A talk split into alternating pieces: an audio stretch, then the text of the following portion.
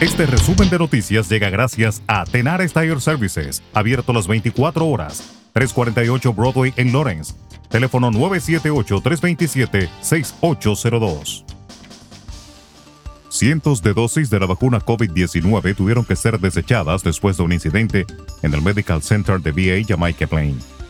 Un contratista de limpieza aflojó accidentalmente un enchufe en un congelador, causando la pérdida de 1.900 dosis de la vacuna moderna. Dado que las vacunas deben almacenarse a una determinada temperatura, las dosis no se pueden utilizar.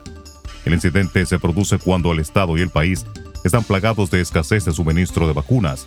Centros sanitarios a través de Estados Unidos han tenido que comenzar a cancelar miles de citas para suministrar la vacuna contra el COVID-19 ante la escasez de las dosis, lo que está provocando desesperación e interrogantes sin respuesta de funcionarios de salud. En Colombia, la pandemia de coronavirus superó este sábado los 2 millones de contagiados, la mitad de la cifra proyectada por el gobierno hace 10 meses cuando declaró la emergencia sanitaria, mientras Bogotá, principal foco de la COVID-19 en el país, vivió otro fin de semana de confinamiento. En marzo del año pasado, apenas unos días después de que se informara del primer contagiado, el gobierno calculó que casi 4 millones de personas en el país, el 8,1% de la población de 49 millones, podían resultar positivas de COVID-19 y con los últimos datos la cifra se ubica en más de 2 millones. El gobernador de Puerto Rico, Pedro Pierluisi, anunció este domingo una orden ejecutiva para declarar una emergencia por violencia de género, como había adelantado durante su campaña electoral, debido a la situación que viven las mujeres en la isla. La iniciativa responde a una alarma social provocada por el aumento de casos en una población como la de Puerto Rico, de cerca de 3,2 millones de personas, donde en 2020 se registraron más de 45 asesinatos de mujeres. Perú registra el número más alto de muertes y hospitalizaciones diarias por COVID-19 de los últimos cuatro y ocho meses respectivamente, con 181 decesos y 1.115 pacientes, un reflejo de la velocidad que está alcanzando la segunda ola de contagios en lo que va del año en el país. Tras la advertencia de la Defensoría del Pueblo de que Lima y la vecina provincia del Callao se habían quedado el sábado sin camas con ventilación mecánica en las unidades de cuidados intensivos, el último reporte del Ministerio de Salud confirmó la gravedad de la pandemia en ese país.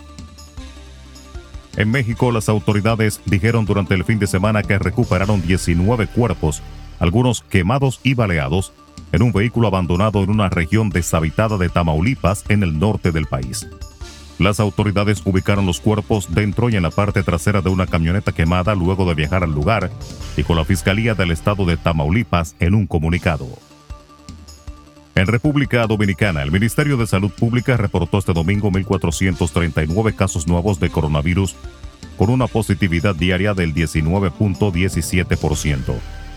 El boletín epidemiológico número 311 registra 18 nuevas víctimas mortales, pero ninguna se produjo en las últimas 24 horas, por lo que la cifra total se elevaba a 2.531 fallecimientos por la pandemia.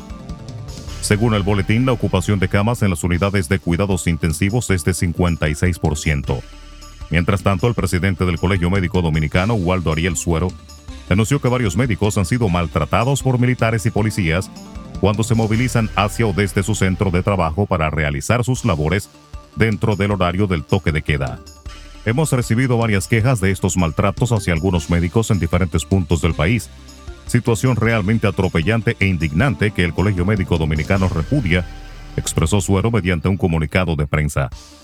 El doctor Suero hizo un llamado al ministro de Defensa Luciano Díaz Morfa y a la vicepresidenta de la República Raquel Peña para que intervengan en esta situación. Resumen de noticias. La verdad en acción. Jorge Auden. Conduzca seguro confiando el cuidado de sus ruedas a Tenares Tire Services, abierto las 24 horas, los 7 días de la semana. 348 Broadway en Lawrence. Al comprar gomas nuevas, recibe reparación de por vida, además de otros servicios también de por vida.